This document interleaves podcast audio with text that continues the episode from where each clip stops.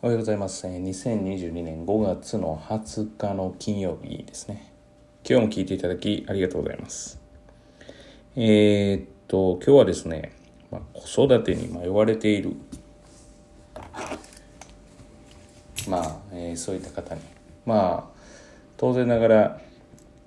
その、まあ、他人の子供ではありますけれども、普通の、え人たちよりも、まあ、学校の先生含めて、ある意味塾の先生の方が数は見てるんじゃないかな。例えば担任まあ担任の先生だったら担任だけですけれどもまあその担任のクラスだけかもしれないけども教えに行ってるクラスもあるので、まあ、そういう延べ人数とかで言うと、まあ、かなりの人数になるかもしれませんが、まあ、とにもかくにも、まあ、私が感じている、えーすごく大切なこと、まあ、子育てに迷われている時に大切なことということで話をしますと前置きだいぶちょっと長かったですね。まあ、これはですねありのままの状態を、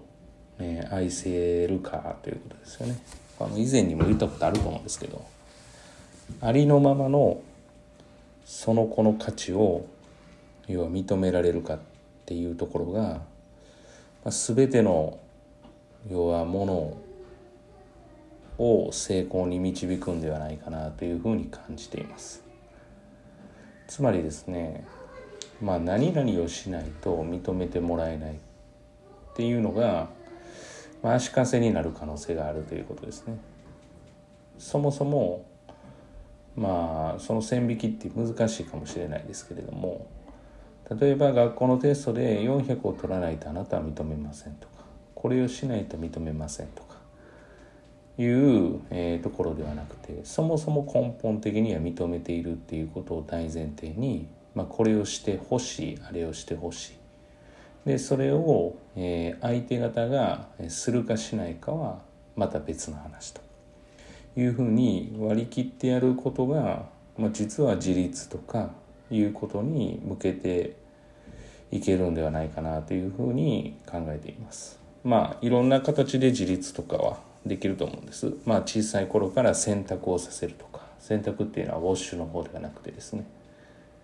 あのチョイスセレクトの方ですね。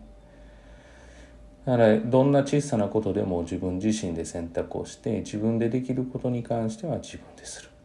まあそれが自立につながると。まあ自立といっても、まあ、一人でやれることなんていうのは当然限れ限られているわけですがまずやっぱり自分でやってみるっていうことは大事で、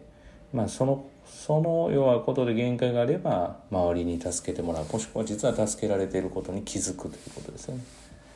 と考えていますからまあ参考になるか分かりませんけれど再度、まあ、自分のお子様にはどうあったっても存在していることだけで価値があるっていうことを、えー、と素直に認めていただいてその上でどうしていくかっていうことを考えていくとまた見方が変わるんではないかなというふうに思います。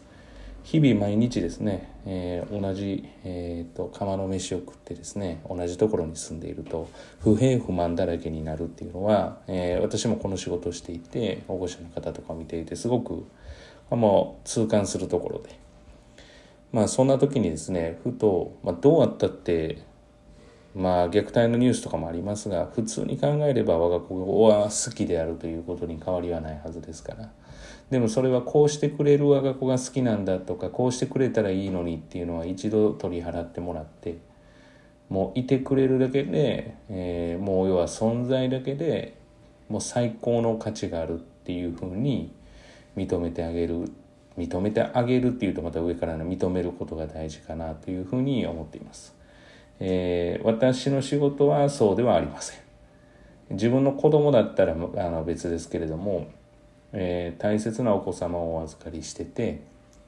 同じ気持ちでいるのは確かなんですけれども、えーそこに関してはある程度の線引きが必要かなというふうには思っているのでまあ当然ながら大切なお子様ですから客観的に見てその子がどうやったらま成績が上がるかっていうことだけを考えて。いくその子の価値っていうのはいるだけで価値があるっていうのはまあ当然私もまあそう、まあ、それもおかしかなというふうに常に思ってるのでどちらかというとそこに関してはこうしたいという気持ちを手伝うっていうような役割かなというふうに思っています。本日は以上です。えー、皆さんもですね週末、えー、有意義に、えー、過ごされること、えー、願いまして。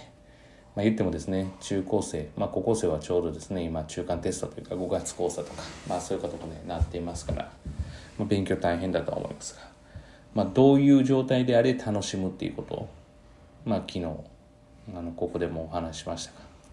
あればいいかなというふうに思っています。いつも聞いていただきありがとうございます。ではまたお会いしましょう。